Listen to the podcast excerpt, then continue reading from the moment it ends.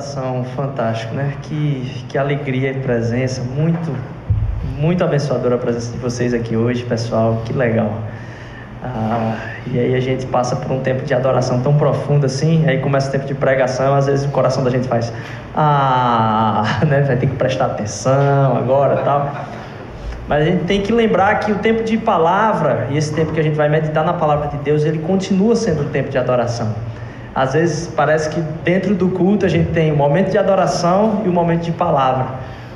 A gente continua em espírito de adoração, a gente continua louvando a Deus pelas verdades que vão ser ministradas nesse momento. E para mim é uma alegria estar aqui de novo. Vocês sabem, semana passada eu não estava aqui. Quem estava aqui semana passada, né? Sabe disso. É, não pude estar com vocês, a gente tirou um tempo, ah, tem uma, está passando por uma fase no, no, nosso casamento onde tem decisões muito importantes que a gente tem feito e a minha esposa passou pelo último dia de trabalho do antigo trabalho dela e a gente decidiu em sequência a isso tirar um tempo. A gente foi lá para o sertão de Pernambuco eu tinha, já compartilhei com vocês, tinha sido assaltado, né? Tava sem minha carteira, sem meus documentos e tudo, e aí consegui recuperar minha carteira na quinta-feira, lá no Detran.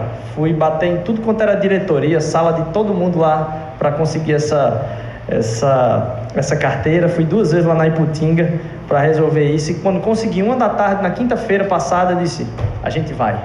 Para Afogado da Engazeira, 5, 6 horas de viagem. A gente pegou, voltei, montamos a mala e disse: vamos embora para lá. Não deu, tempo, não deu tempo de chegar na quinta-feira, a gente dormiu em Arco Verde, mas aí seguimos no outro dia, na sexta-feira de manhã, a gente chegou lá em, em, em Afogados da Engazeira. Terminamos agora também, vocês sabem, o, a série sobre cinema, né?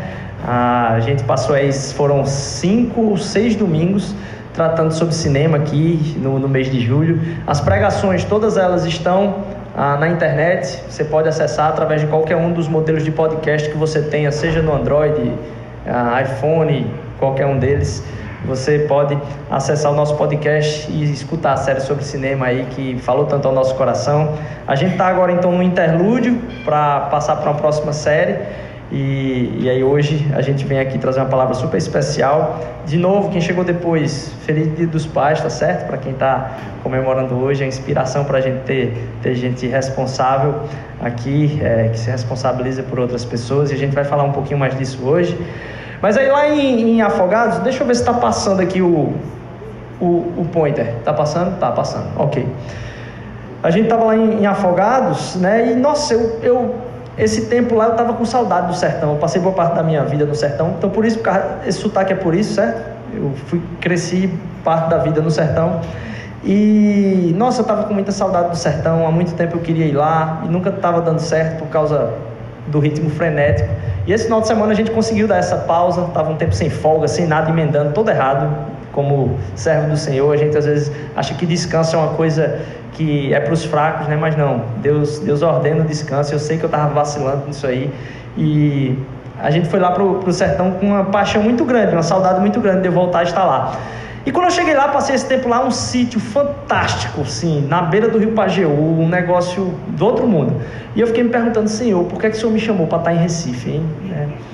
O que, é que, o que é que tem lá em Recife que precisa tanto assim de mim, né? E eu disse, rapaz, aqui é uma tranquilidade maravilhosa, assim, o estresse zero, trânsito zero, e é uns 5, 6 quilômetros fora da cidade ainda assim, então tranquilidade total, todas as estrelas possível, assim, eu vi, eu vi sete estrelas cadentes, assim, né, aquele negócio cortando assim o céu, vi sete uma vez só, assim, disse, nossa, eu queria ficar aqui, esse, esse, eu sei que na estrela cadente quem faz astronomia e tal, mas aquele negócio que corta o céu, assim, pronto, e eu vi sete numa noite só, eu disse, por que eu né, podia estar aqui tranquilo da vida, aquele trânsito de Recife estressante. Eu tinha acabado de ser assaltado também, né? É, mas é, é, impressionante como ah, Deus direciona a gente para onde a gente tem paz. Apesar de querer muito, no meu coração, eu saí de lá com uma vontade. Paloma sabe, em todo lugar que eu vou, eu quero dizer: quanto é que é um terreno aqui para a gente comprar? Né? Paloma fica louca com isso. É, e ele nunca comprou terreno nenhum, né? Só da boca para fora mesmo. Eu sei que várias esposas sofrem desse mesmo, dessa mesma preocupação com, com os maridos aí que todo canto que vão querem montar uma casinha. Mas é impressionante como o nosso chamado e o desejo de estar onde se está é importante para a vida do cristão. Porque apesar de dizer, poxa, como eu queria essa tranquilidade, nada me traz mais alegria e paz do que saber estar no centro da vontade de Deus, fazendo aquilo que Deus chamou a gente para fazer no hoje. Estar tá aqui com a igreja para mim é formidável, é fenomenal. Não tem nada que supere estar tá, tá junto com nossos irmãos e ainda mais cumprindo o chamado do Senhor para nossa vida. E eu falo isso porque às vezes a gente fica comparando lugares e a gente vai falar um pouco disso também aqui, vai chegar lá. É, a gente fica comparando lugares. E eu tive a oportunidade de, um, anos atrás aí, ano passado, de fazer uma viagem para Itália. E aí tem muita gente que acha que a Itália é o supra-sumo, né? E, e a gente estava passeando pela Toscana, que dizem que é a coisa mais formidável também, uma das maiores paisagens da Itália. E aí, né, a gente passeando lá de carro pela Toscana, é, eu tenho um senso assim de valor pela terra, sabe? E foi revitalizado isso no meu coração esse final de semana. E a gente passando lá pela Toscana, essas montanhas, assim, esses morros, assim, só morro atrás de morro, assim, sabe? Tudo verdinho, lindo, tal. E eu disse na viagem de carro, né? eu adoro dirigir em estrada. Então, viagem pro sertão fantástica, aquele sol maravilhoso. E eu disse assim, rapaz, isso aqui parece na Toscana, isso aqui lembra muito Gravatar. E a galera disse que é o quê? Não pode, não. É gravatar com dinheiro, com castelo, com não sei o que. Mas assim, lembra muito gravatar. E eu disse, não, não tem nada a ver. E é impressionante como a paisagem realmente lembra um pouco a nossa terra aqui, sabe? E como às vezes a gente desvaloriza coisas que são nossas e a gente às vezes coloca o nosso coração num, num lugar de desejo de se estar diferente de onde a gente está hoje, isso não tem nada de mais. Mas a gente não pergunta nesse link onde é que Deus quer que a gente esteja, onde é que Deus quer nos colocar, porque a sensação de beleza, de estética e bonito, muitas vezes passa por propaganda turística, sabe? A gente vai valorizando aquilo que colocam na nossa frente. Então estava eu lá na Toscana lembrando do nosso do nosso nosso agreste aqui pernambucano e aí vendo, né, essas paisagens aí do, gente, será que passa? Deixa eu ver se passa aqui. O pessoal pode passar aí, se não, se não passar aqui, não sei se acabou a bateria. Hã? Eu acredito que sim. Ah, esse é do antigo, só funciona ligado. Obrigado, Gil. É... E aí a gente vendo essas paisagens lá, lembrando, né? Poxa, como é importante estar onde Deus quer que a gente esteja, né? E aí é importante vocês saberem também que tudo isso que eu mostrei aqui não é a Toscana, é Gravatar, certo? Não tem nada a ver com a Toscana, isso é Gravatar. Toscana é isso aí. É, mas aí eu queria que a gente começasse meditando na palavra que está lá, num um trecho muito desconhecido nosso, que está em Salmo 23. Hoje, dia dos pais, eu acho muito ah, interessante a gente pensar sobre esse sentimento familiar. E a gente sabe que o projeto de Deus para a sua igreja ou para o seu povo era uma família. Então a gente ter esse sentimento familiar é importante. Eu acho que esse salmo transmite uma ideia de segurança tão grande. É um cântico de, de confiança a Deus, e a gente já cantou isso hoje aqui, de outras formas. Eu acho muito legal a gente começar meditando sobre esse texto. Salmo 23, do 1 ao 3. O Senhor é o meu pastor, de nada terei falta. Em verdes pastagens me faz repousar e me conduz às águas tranquilas. Pensem a imagem do que é isso. Restaura-me o vigor e guia-me nas veredas da justiça por amor do seu nome. Ele não só faz com que o meu sentimento seja de não haver falta, como também ele me guia. E a gente quer falar um pouquinho a respeito disso aqui. Vou pedir que a gente ore junto. Senhor Deus, obrigado por estar diante da tua presença, Senhor Deus, junto com meus irmãos. Faz com que o meditar na tua palavra traga cura, Senhor Deus, traga libertação, Pai, traga ah, realmente, Senhor Deus, um, um sentir-se pleno, Pai, porque tu és tudo aquilo que temos, Senhor Deus. Se não for para se encontrar contigo, para onde é que a gente vai, Pai? Porque só tu tens as palavras de vida eterna, Senhor Jesus. Nos ajuda a entender isso, Senhor Deus. Ministra ao nosso coração a respeito da nossa fé. É o que eu te peço em nome de Jesus. Amém. A gente vai passar por três trechos aqui, tá certo? E a minha ideia hoje é trabalhar com vocês a respeito da nossa fé, e isso Deus tem falado muito ao meu coração. Para onde a sua fé está lhe levando? Ou para onde a sua fé deveria lhe levar? Será que a nossa fé tem uma direção? Será que ela aponta para algum lugar específico? Para onde é esse lugar que a nossa fé deveria apontar? E onde é que a gente vai chegar com isso? Então, para isso a gente precisa ter imagens de fé. E a imagem que esse salmo traz, no sentido familiar, de alguém que é proteção, de alguém que te faz caminhar sobre as águas tranquilas, e que faz fazer, assim, te colocar em pastagens verdes, deitado lá. Imagine-se nessa natureza bela, sendo levados por Deus, aquele que faz que o nosso coração não sinta falta de nada.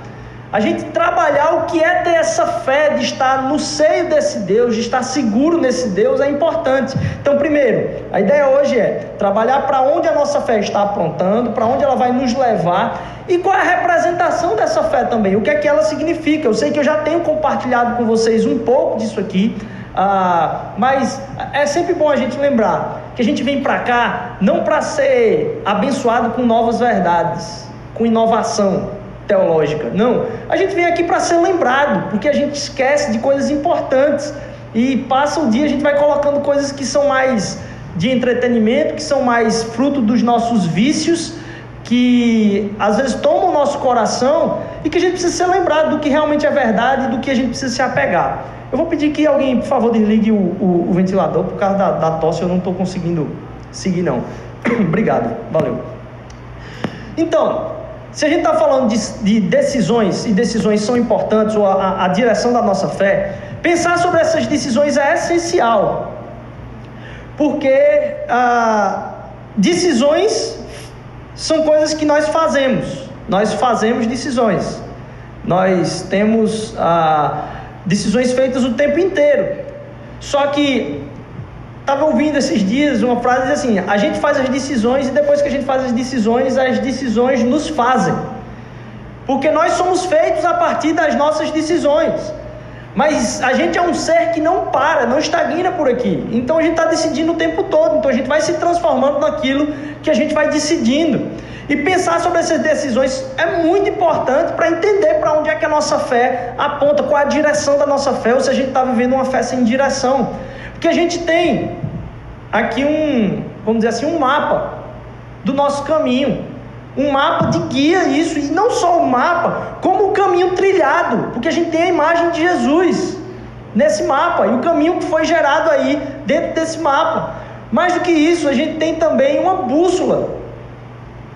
E uma bússola também com um guia, né? Porque a gente tem a paz, que é a bússola, junto com o Espírito Santo que vai nos guiando por esse caminho. Então, como entender essa nossa fé, a representação da nossa fé e para onde ela nos leva? É importante a gente dizer que alguém que é cheio de fé é sempre muito bem visto, vamos dizer assim. As pessoas que são cheias de fé, normalmente elas são associadas com um herói. Na verdade, é o contrário.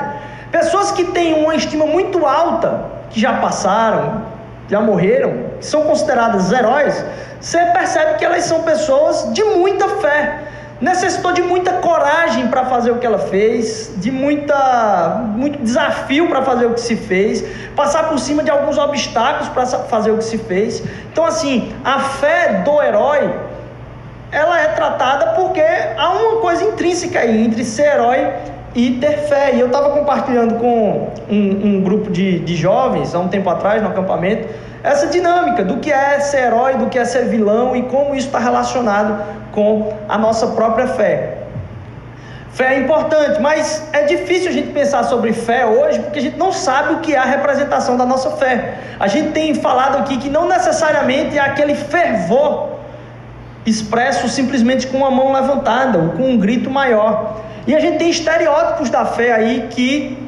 Acho que está errado aí escrita, eu olhei rápido aqui mas bem, estereótipos da fé, que é a imagem do que se representa a fé aí para a gente hoje. A gente tem talvez um dos estereótipos é da pessoa que é muito ativista.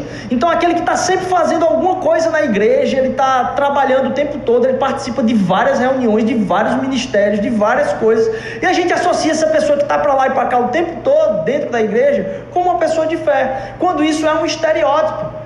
Na verdade, essas pessoas quando participam muito de alguma coisa, é muito fácil, quando outras pessoas faltam, a gente perceber, nossa, como as pessoas não têm falta de, têm uma falta de compromisso tão grande, né? As pessoas são muito falhas, eu aqui servindo, dando o meu melhor e as pessoas. E não é isso que Deus deseja para o nosso coração. Então, ao mesmo tempo que você está depositando sua fé no Evangelho, o inimigo tem usado disso para trabalhar no sentido contrário, gerando um estereótipo de uma fé que não é verdadeira, de uma fé que acaba sendo para autossalvação. Quanto mais você trabalha, mais você está bem diante de Deus. E a gente sabe que quem faz a gente ficar bem diante de Deus é o nosso Senhor Jesus Cristo, não é o que a gente faz. Então, um dos estereótipos da fé que precisa ser quebrado é esse. Pode a fé gerar mais vigor no serviço a Deus? Deve. Deve gerar em nós.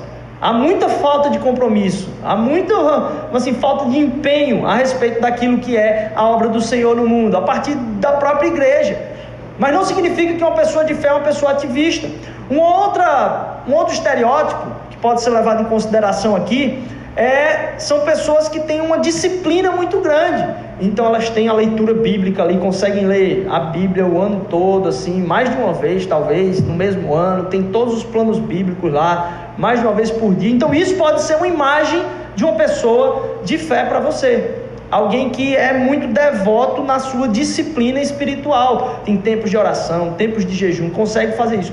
Isso é um fruto, talvez, da prática da fé? Com certeza mas não é a imagem que representa mais a fé, porque isso também pode ser ah, tratado na nossa vida como algo para se justificar diante de Deus, de dizer eu tenho que bater a leitura aqui. E a gente falou disso na série retrasada, né? É, Inspire e Expire. Que a nossa leitura bíblica não é para fazer um cheque, leitura de hoje feita, leitura de hoje feita, não, a palavra é viva, ela tem que transformar o nosso ser, não basta apenas bater metas espirituais de leitura e de disciplina espiritual, isso tem que transformar o nosso ser. Outra, outra talvez imagem de fé, que não é o, o do disciplinado, é daquele que é radical, então ele tem a ortodoxia da teologia tão forte, ele tem uma certeza daquilo que é certo, que ele está julgando o tempo todo quem está pregando, quem está fazendo louvor lá na frente, qual a roupa que a pessoa devia estar tá vestindo, qual a forma, a linguagem que a pessoa devia estar tá falando, quais as palavras que não devia usar, qual o tipo de evento que devia ter na igreja, qual o tipo de evento que não devia ter na igreja. E ter pessoas preocupadas com a base bíblica dentro da igreja é essencial. Mas quando isso se torna a imagem de representação da sua fé, também te afasta de Deus. Porque esse é um outro estereótipo de fé. E um último estereótipo de fé que eu trouxe aqui é de alguém que seja talvez o espirituoso, o fervoroso. Que é aquele que a gente falou no começo, que é a pessoa que tem todas as palavras espirituais, eu estava orando por isso, eu estava orando por aquilo, e to toda vez que você vai falar com a pessoa, nunca tem um assunto normal, parece que ela vive realmente num outro plano. Ela não tem acesso às pessoas comuns, ela não fala de trabalho, ela não fala de nada, mas ela fala das bênçãos do Senhor o tempo inteiro e esse linguajar não larga dela porque parece que a gente tem que viver isso aqui. Eu vou dizer para vocês, meus irmãos, já tive experiência com todos esses tipos de estereótipo dentro da igreja e todas as vezes eu me frustrei. Então, quando alguém vem trabalhar a questão da fé como algo sendo traduzido em cada um deles, eu já tenho um pé atrás, eu já fico assim, eu digo, olha, vou esperar um pouquinho aqui, porque eu já fui escaldado várias vezes que essa capa de fé, seja através do serviço, seja através do meta de disciplina espiritual, seja através da radicalidade com que você cobra dos outros para viver uma biblicidade ferrenha, ou seja através de como você fala de temas e batalhas espirituais o tempo todo, tudo é batalha espiritual, você está sempre na batalha espiritual e você nunca consegue descer para onde a batalha espiritual está acontecendo, se desenrolando, que é aqui na terra. Então a gente, a, a, gente milita contra guerras espirituais, mas a gente milita tentando ser o mais humano possível, da forma que Deus foi encarnado homem, para vencer uma batalha espiritual através da sua morte física. Quando a gente não. A gente se perde entrando nesses vieses aí de, de, de representação de fé, a gente corre o risco de perder, primeiro, a noção do que é fé. E Deus tem colocado, eu não acho que isso é uma única coisa que representa a fé, certo? Mas Deus tem colocado um senso muito grave, assim, muito forte no meu coração a respeito de uma imagem de representação de fé. E a palavra que tem vindo no meu coração durante esses meses e anos recentes aqui é sempre a mesma palavra: responsabilidade. Ter fé é ser responsável, é tomar responsabilidade, principalmente pelo que é do outro. Responsabilidade amorosa pelo outro, pelas coisas do outro, é isso que é fé. E cada vez mais eu vejo que alguém que tem fé é alguém que se preocupa com algo além de si, alguém que é responsável. O Espírito Santo faz com que a, o senso de vocação seja tão grande que eu não esteja preocupado mais nas coisas que vão ter sentido simplesmente para mim. Fé é ser responsável. Primeiro porque a gente quer ter tudo, a gente quer ter tudo para si. A gente quer, a primeira coisa que a gente vai pedir a Deus é as coisas para nós mesmos. E a gente começa a ter uma noção de espiritualidade e representação de fé fora da responsabilidade, uma fé irresponsável, que é um fruto maior do que o nosso país, que é um dos mais cristãos, um dos mais evangélicos. E a gente vê as cidades mais evangélicas sendo a cidade com mais violência, inclusive dentro de famílias que são evangélicas. Então a representação da fé não tem nem a ver com vir para a igreja, mas ser responsável uns pelos outros. A noção de responsabilidade. E aí eu vou falar aqui especialmente para os pais. Eu eu vou entrar nesse ponto, vou, vou dar um spoiler da própria pregação agora. Ser pai, há uma imagem de pai que é você ser responsável amorosamente. E isso é tão forte para o pai, porque para o homem, a crise maior do homem é com a responsabilidade. O homem, naturalmente, por causa da queda, ele é irresponsável. A luta com a responsabilidade vai ser constante e muito maior do que a luta das mulheres com a responsabilidade. A luta da mulher maior não é com a responsabilidade. Mas a do homem, a vida toda é com a responsabilidade. A mulher tem uma noção analítica daquilo que acontece e as consequências daquilo que acontece muito superior à do homem. Então, às vezes, eu acho que é um chamado de Deus para quem é casado, que sabe quando você chega em casa cansado, cansado, assim, dia foi difícil. Só que quando você abre a porta de casa, você não sabe o que você vai ouvir. Você falou no telefone há 20 minutos, pode estar tudo maravilhoso. Mas também você pode estar sendo amaldiçoado por todas as suas gerações passadas, sem você saber o que foi. Você já se encosta na porta. O que é está acontecendo? Eu não, eu não, entendi. O que é que eu fiz? O que é que eu fiz? E óbvio que você sempre fez alguma coisa de errado, você só não sabe que fez alguma coisa de errado. Mas eu acho que é um chamado para o homem dentro do casamento de tomar essa responsabilidade, de saber que ele vai ter que aguentar de certa forma algumas dessas pancadas, mesmo que ele ache no momento que aquilo não tem justificativa. De, antes de entrar em casa, respirar assim e dizer: Vamos lá, é a casa agora aqui. E tomar consciência da responsabilidade que ele tem de manter aquele negócio ali seguro. Mas não é seguro na questão de força, é seguro emocionalmente. E a maior crise, a gente já falou aqui hoje que a nossa sociedade tem é de uma fuga de responsabilidade. E Deus vai cobrar de nós a respeito disso, porque, pais, mulheres batem um bolão.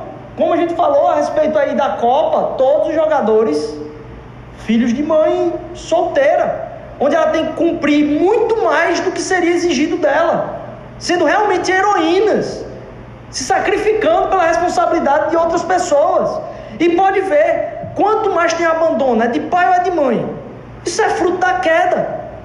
Porque a nossa crise é com responsabilidade. E ter fé é ser responsável, acreditar que aquilo é a sua vocação, apesar de você não estar se sentindo daquela forma. Eu não estou dizendo que isso aqui é uma palavra que só serve para os homens. Mas eu estou dizendo que isso é uma crise potencializada pela nossa sociedade, principalmente para os homens e para os pais responsabilidade. E a gente quer tudo para si, e a gente acaba entrando nesse ponto aqui, que é a fé para se tornar o primeiro. Quantas vezes você já não ouviu a palavra vitória como sendo a representação de fé na nos temas teológicos e pastorais de várias igrejas? O quanto a palavra vitória está tão assim como ânsia do cristão, eu tenho que ter a minha vitória. Nossa vitória foi a vitória de Cristo Jesus. Está consumado. A gente tem a vitória, mas é uma ânsia tão grande pela vitória, uma ânsia por conquistas, uma ânsia por conseguir. E o mundo está tão louco e ilógico, é tão difícil hoje ter uma discussão que se baseie, pelo menos na lógica, e não era nem para estar falando isso, mas na lógica, quando você começa a discutir, dá para você seguir um, uma sequência. Mas no meio de uma discussão ilógica, alguém pode soltar no meio do, da conversa e jacaré que não come macarrão. E aí você não tem como continuar as discussões. Hoje as pessoas estão tão vinculadas aos seus sentimentos, suas ânsias, os seus vazios, que é difícil a gente falar a respeito de verdades. Eu estou falando para vocês, isso aqui é o que a palavra de Deus fala a respeito da nossa crise de responsabilidade. Ser fé, ter fé é ser responsável. E o mundo louco e lógico faz com que as pessoas comecem a ir para a igreja em busca de uma fé para ter tudo para si primeiro. Já pensou? A gente se relaciona com Deus para ter tudo para si. A gente tem os nossos pedidos nossos. A gente tem, quando é muito um pedido por outro, é pela saúde do outro. Mas nunca é para a gente ser uma resposta para a vida do outro. Quem já se viu a, a, distância da noção de responsabilidade e fé é tão grande que a gente começa a ter fé para ser o primeiro. Só que nunca foi preciso ter fé para ser o primeiro. Todo mundo quer ser o primeiro, o tempo inteiro. O que a gente precisa ter fé para ser o. É para ser o, o último. Para ser o primeiro, todo mundo tem fé.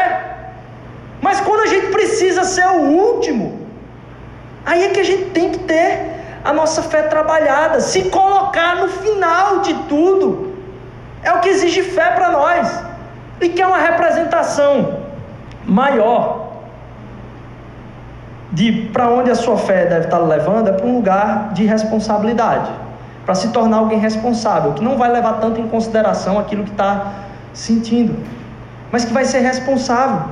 A fé do pai e da mãe é a fé de ser o último. Eu sei que vocês têm vários testemunhos para dar a respeito de seus pais e a respeito da sua vida enquanto pai e mãe com seu filho. Eu tenho isso na minha história. Eu sei que minha mãe que está aqui hoje, que alegria, maravilha. E o meu pai, o sacrifício que eles fizeram durante a minha vida toda. E como eles foram colocados por último em vários, em vários momentos, para que a minha vida tivesse vez, a vida do meu irmão tivesse vez, a sua vida tivesse vez, você sabe disso. Então é preciso ter fé para ser o último. A responsabilidade está linkada. Porque quando a gente coloca o outro na frente, é para isso que precisa, a gente precisa de fé.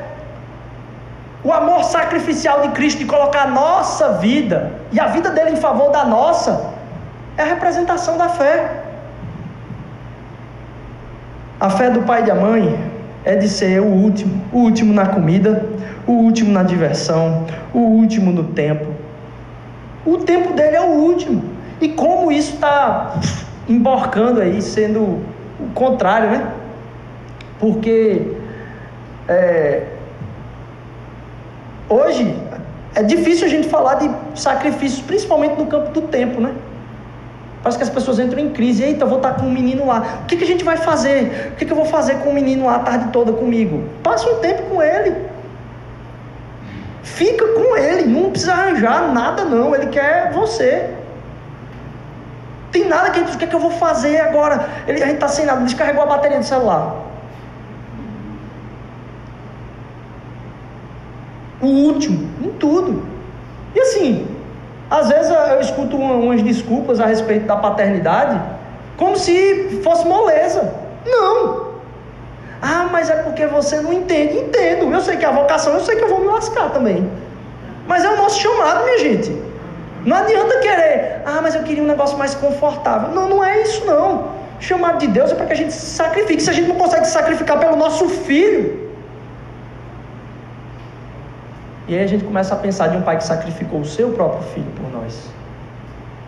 A imagem perfeita e semelhança do próprio pai, porque a gente deposita a imagem e semelhança nos nossos filhos, né? Poxa, eu queria que meu filho fosse ser sonha. Você deposita a sua imagem e semelhança, mas Jesus é a imagem perfeita e semelhança do pai. Mesmo assim foi sacrificado por mim e por você. E nós fomos criados à imagem e semelhança desse mesmo pai. O pai então é a encarnação da responsabilidade amorosa, uma responsabilidade cheia de amor. E é interessante quando a gente relaciona a fé com responsabilidade, a noção de identidade da paternidade barra maternidade ah, nessa questão. Porque Deus é o pai, mas ele não é o pai na representação simplesmente masculina, certo? ele representa todo tipo de cuidado paterno e materno na nossa vida. Quando a palavra de Deus está falando a respeito do pai amoroso, ele está falando da paternidade amorosa de Deus na nossa vida. Paternidade no sentido de paz. O pai, então, é a encarnação dessa responsabilidade. Mas lá em Hebreus, capítulo 11, versículo 1, vai dizer que a fé é o firme fundamento da nossa própria vida. Ela é que sustenta. Então, a questão não é quantidade de fé, mas é o, firma, o fundamento dessa fé. Muita gente se decepcionou aí, porque teve muita fé no que não devia. Teve muita fé que na Copa o Brasil ia chegar na final. E aí você depositou sua fé num firmamento aí, num fundamento chamado Neymar que cai mais que tudo. Então não vai ter como ter estabilidade para a sua fé, porque você depositou sua fé numa coisa que não é eterna. Nem estava isso na pregação, mas Lewis sempre é, é, é bom trazer sempre C.S. Lewis a, a tom aqui quando ele fala que tudo aquilo que não é eterno é eternamente inútil. Porque está sujeito a mudanças. Eu estava ouvindo essa semana, de novo, isso não estava na pregação é, eu estava ouvindo essa semana, eu de novo fui, perdi meu celular, né? E estou procurando, estou com o celular emprestado, estava procurando o celular. E eu sou fascinado por tecnologia. Minha formação é em ciência da computação. É, então, assim, eu gosto muito de ver essas coisas. E aí, eu estava reassistindo a introdução do iPhone, a apresentação primeira de Steve Jobs. E talvez algum dia eu vá fazer uma pregação só sobre isso aqui. Porque é muito cheio de nuance, assim, de quantidade de inovação que naquele momento teve, de transformação para a nossa sociedade, de uma forma que eu acho que na história do negócio poucas vezes aconteceu, talvez com um carro ou algo parecido. Mas é, uma das coisas principais que teve naquele momento foi uma coisa que prendia as pessoas. Você deve lembrar aí do seu tijolão que você tinha, que quando vibrava, faltava você cair da tremida que ele, que ele dava no seu bolso. E os nossos celulares, ele tinha uma coisa muito que você talvez não lembre, mas assim, existia um... uma antena, é, é, é uma boa, externa.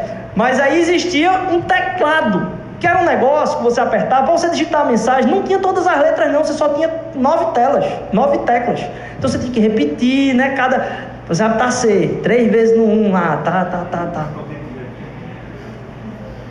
E você tinha programas que você já usava, tinha um joguinho da cobrinha lá para você usar, né? Tinha tudo aquilo. Mas uma das grandes transformações que vieram com o smartphone através dessa apresentação e a crise que gerou a necessidade de surgir foi justamente as teclas. Por quê? Você tem diversos tipos de programas hoje. Você usa o Word, você usa um jogo, você usa tudo. Só que na época do teclado, do celular, aquilo era uma trava. Porque todo tipo de aplicativo tinha que usar o mesmo tipo de sistema, que não é mutar, você não muda as teclas, as teclas estão fixas ali. Então, quando você remove aquelas teclas, se abre um espaço para cada programa funcionar do jeito que se precisar, porque nem todos eles precisavam daquilo tudo. E isso foi uma transformação tão grande. E percebam, aquilo que era o fundamento ou o firmamento do avanço tecnológico naquela época se chamava BlackBerry com todas aquelas teclazinhas. E aquilo era o must da tecnologia em smartphone na época. Eu me lembro, e eu não sei nem se eu posso falar isso aqui, não, eu já posso, não tanto tempo. O, a gente tinha um, incubado lá na, no Centro de Informática da Federal, um, um, uma empresa da Samsung. E eu me lembro que algumas palestras a gente tinha com o cara que era da Samsung, ele tinha uma representação nacional grande. E eu me lembro que depois do, do lançamento do iPhone, ele chegou lá na, na sala durante a aula e ele fez uma pausa assim: ah, não, talvez eu não podia falar isso para vocês, mas eu tenho que falar. A indústria de smartphone está desesperada.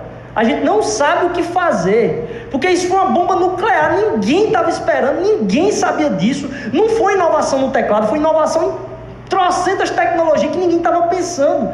Então os caras estavam correndo feito loucos. Quando estava todo mundo num caminho de uma direção, BlackBerry. E de repente o negócio muda completamente de direção e deixa toda uma indústria, talvez uma das mais produtivas em lucro, desesperada. Por quê? Uma mudança pode desestabilizar qualquer tipo de direção. E quando a gente deposita o fundamento da nossa fé em coisas que mudam, que não são eternas, pode ter certeza, isso vai chacoalhar. Quantos aqui de vocês não passaram em concurso público e pensaram que isso era estabilidade, mas depois dessa crise no Brasil já começaram a orar a Deus aí por umas coisas diferentes? Isso México parece ser um negócio que não vai mudar, mas nada que está aqui é suficiente para nos preencher. Porque não deve ser o nosso fundamento. Não pode ser o nosso fundamento. E quando temos o fundamento certo, pode estar dando tudo errado, que está tudo certo. Quando a gente tem um fundamento firme, pode estar tá dando tudo errado, que está tudo certo. Já imaginou? Eu quero que você realmente faça um esforço de imagem aqui. De um momento que você estava, sabe, naquela nas últimas, de sofrimento, de achar que nada vale a pena. E aí veio um sentimento, ou até mesmo uma palavra, de você falar para outra pessoa: Poxa, mas que bom que nós temos um ao outro. Às vezes isso pode ter acontecido na sua vida, no seu casamento. Às vezes pode ter acontecido na sua vida em relação aos seus pais, aos seus filhos.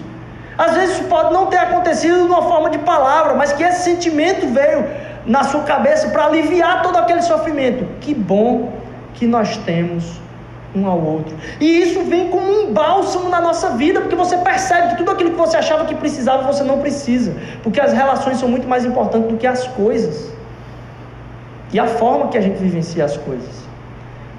Então você começa a perceber que esse sentimento que nós temos um ao outro é importante. E sabe de uma coisa? Deus quer trabalhar isso no nosso, no nosso ser o tempo inteiro. Porque talvez você já tenha parado para pensar nisso quando a vida não vale mais a pena ser vivida no seu sentimento e você olha para Deus e, e o que Deus fala para você é: que bom que nós temos um ao outro. Que bom que a gente pode ter a Deus e nada mais importa, e nada mais a gente precisa. Que bom que é isso que a gente tem necessidade, é esse o clamor que ele vem tratar no nosso coração. Acho que eu até esqueci dos, dos slides aqui. E aí a gente começa a dar valor ao que realmente importa, né? E eu queria trabalhar com vocês para finalizar essa nossa discussão aqui, ou caminhando para o final da nossa discussão, um texto que está lá em João 14. E aí, tenho sido muito abençoado pelas palavras do pastor Paulo Júnior. Recentemente ouvi algo que me fez raciocinar. Nossa, que profundo isso. É, João capítulo 14, o Evangelho de João.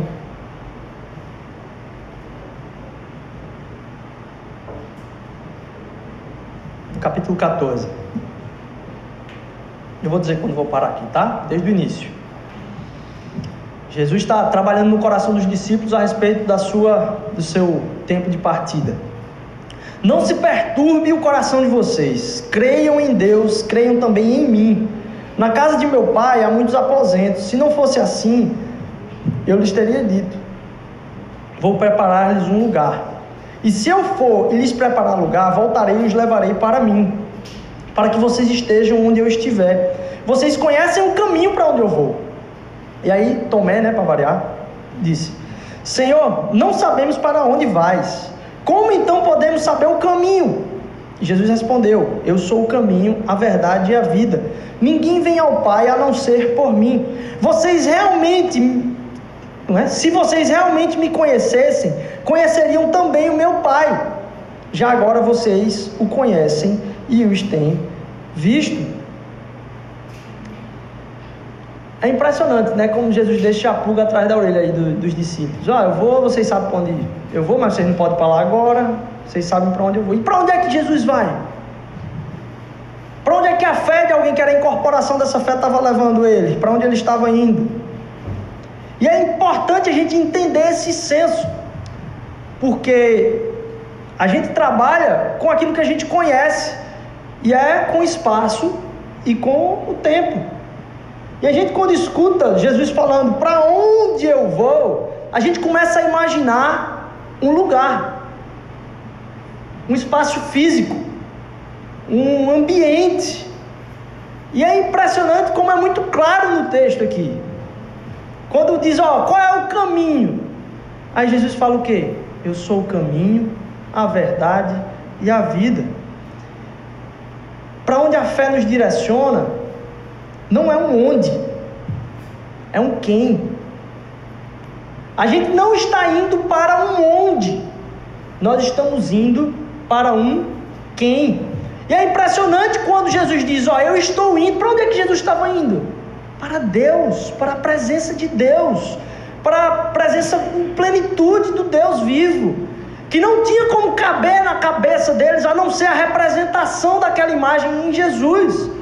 E a representação da imagem em Jesus não é o corpo físico dele, não. Não é a forma física dele, não. Mas aquilo que foi traduzido na sua vida enquanto caminho. E diz para onde é que a nossa fé deveria nos levar? Para um quem? Para a representação daquele que clamou lá no início: Vocês foram feitos imagem e semelhança. Para onde é que eu vou? Não onde, mas um quem. Jesus fala assim: Vocês me conhecem. Então vocês sabem que eu vou para a minha natureza plena. Eu estou caminhando, eu estou indo agora para a minha natureza plena. Na casa do meu pai há muitas moradas, onde iremos habitar com ele eternamente. Mas não é um, uma noção de uma distância de espaço onde a gente vai se dirigir e estagnar em um lugar mas um quem. De quem nós estamos nos tornando. Porque dentro dessa pergunta, para onde a fé está me levando, a direção da minha fé, não é lugar. Porque, de novo, por pensar na fé para ser o primeiro, a gente quer tomar lugares, estar nos lugares de honra, estar em lugares. Quando o que Cristo está tentando fazer na nossa vida é nos levar para um quem, a sua própria imagem e semelhança de Deus. E é isso que ele está fazendo no nosso caminho, com as nossas crises, com tudo aquilo que a gente tem vivenciado. Porque Deus não precisa te botar em lugar nenhum. Desencana. Nem ele precisa, nem ele precisa de você lá. Primeira coisa, nem ele precisa de você lá. Nem você precisa de você lá. Na verdade, o mundo não precisa de você lá. Esses lugares imagéticos que a gente fica pensando que a gente devia estar para se tornar pleno. Não, a direção é para um quem? Para o próprio Deus. E a transformação é a imagem e semelhança de Deus, que é Cristo Jesus, nosso Senhor e Salvador. A nossa vida toda. A gente precisa é estar lá, em Cristo Jesus. Nossa vida todinha é achar que a gente precisa das coisas e depois descobrir que a gente não precisava. Percebem como, percebem como isso é, traduz a nossa caminhada, a nossa jornada aqui? A gente desde bebê acha que precisa de uma coisa e está chorando por isso o tempo todo, gritando com o pai, com a mãe, precisa daquilo, e depois descobre que não precisava. A gente cresce, amadurece e continua trocando as coisas pelas quais a gente clama para depois descobrir que a gente não precisava daquelas coisas. E até hoje, pós-adulto, a gente continua nessa mesma dinâmica, sofrendo por coisas que a gente não precisa para passar o tempo e depois descobrir que a gente não precisava daquilo. A trajetória, a transformação, a direção, o caminho é para Jesus para que a gente seja feito imagem e semelhança de Deus e que as pessoas enxerguem quem é Deus através da nossa vida, porque estamos sendo transformados na imagem daquele que é perfeito. E a gente começa a relacionar. A nossa fé está apontada para um quem. E a representação da nossa fé tem responsabilidade em amor pela vida dos outros. Percebem como se encaixa a natureza paterna de Deus? Onde a gente se sacrifica pelas outras pessoas, porque a gente está formando uma imagem no nosso, na nossa consciência de transformação, renovação da mente o tempo todo, a imagem e semelhança de Cristo Jesus, que foi aquele que foi colocado por último, e foi aquele que experimentou a fé em toda a sua totalidade, sendo formados em Cristo Jesus, no caminho por Cristo Jesus, para Cristo Jesus, em Cristo Jesus. É isso que importa. Sua fé trabalhando no seu coração, principalmente através do arrependimento, para que a gente se converta a cada dia e deixar de pensar que a nossa vida toda, de novo, é precisar das coisas e descobrir que não precisava. Ele quer ver você representado a imagem e semelhança, te transformar naquele que é a imagem e semelhança. Talvez você tenha vindo aqui hoje, você duvida da existência de Deus. Eu não estou preocupado em responder essa pergunta para você, apesar de gostar muito de conversar com você. Se você quiser, eu adoro conversar sobre essas coisas, apologética, filosofia, sou louco por isso. É, mas se você veio aqui talvez em dúvida de, da existência de Deus, minha preocupação não é falar sobre isso. Minha preocupação é simplesmente dizer para você que esse Deus que você duvida, ele é o seu Pai. Ele é o seu Pai em sua plenitude, por mais que você não tenha tido um pai. Porque talvez hoje a gente esteja comemorando o Dia dos Pais e muita gente ou não tem o pai hoje e hoje é um dia muito triste para se lembrar, ou então não teve um pai de verdade e é um dia muito triste para se lembrar. E a palavra de Deus vem recapitular na nossa mente que Deus é o nosso Pai. E que Ele, e aí eu fecho com isso, Ele na sua majestade quer que você conheça esse Pai. Então não é que você não acredita em Deus, você só não conhece o seu Pai, seu verdadeiro Pai, seu Pai eterno. E se a gente for pensar na nossa jornada, nessa transformação, em conhecer essa responsabilidade, a maior representação disso é a própria cruz. Onde Deus, através de toda a representação dessa encarnação de fé, toda paternidade, toda responsabilidade pelo outro em amor, quando você olha para a cruz, você pode enxergar na própria cruz aquele consolo, e aquele bálsamo. Que bom que nós temos um ao outro. Esse sentimento familiar, esse sentimento de consolo, de aconchego, de abraço, de tudo que você talvez tenha tido falta na sua vida ou que hoje esteja sentindo isso. Quando a gente olha para Cristo Jesus e o seu sacrifício, que o Espírito Santo de Deus, que clama dentro do nosso coração, Aba, Pai, Aba, Pai, que bom que nós temos um ao outro. Então, se você está passando por um momento que está chegando no fim, assim, sabe? Não vale mais a pena. Meu desejo, minha oração é que você escute Deus falando para você. Que bom que nós temos um ao outro, porque a presença dele não vai te abandonar, não importa quão longe você for, a gente já cantou isso aqui hoje.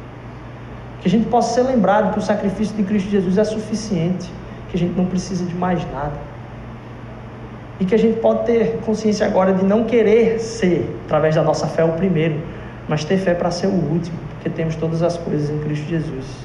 E a gente não pode perder isso, porque é eterno. Amém? Pai, obrigado, Pai, porque Tu és tremendo, Senhor. Tu és fantástico. Obrigado pela Tua presença, obrigado pelo, pelo Teu amor por nós. Obrigado, Senhor Deus, porque a imagem perfeita do teu amor, Senhor Deus, foi colocada em Cristo Jesus, o seu sacrifício pelas nossas próprias vidas, Senhor Deus. Nos ajuda a entender, Pai, conscientemente a responsabilidade através da nossa fé, Senhor Deus, em tornar isso encarnado aqui, em sermos transformados, Senhor Deus. Que a direção da nossa fé, Senhor Jesus, possa ser para um quem, Pai? Transformados à imagem e semelhança de Deus, Pai. Transformados em Cristo, Senhor Deus, através de Cristo, Senhor Deus, para representar Cristo como Senhor e Salvador de toda a humanidade, Senhor Deus. Nos ajuda a entender a profundidade dessas transformações. É que eu te clamo em nome de Jesus, Pai, em nome de Jesus. Trabalha no coração de cada um que veio aqui com o coração pesado, Senhor Deus. E saber que tu não deixas de clamar o nosso coração. Que bom que temos um ao outro. Em nome de Jesus, amém.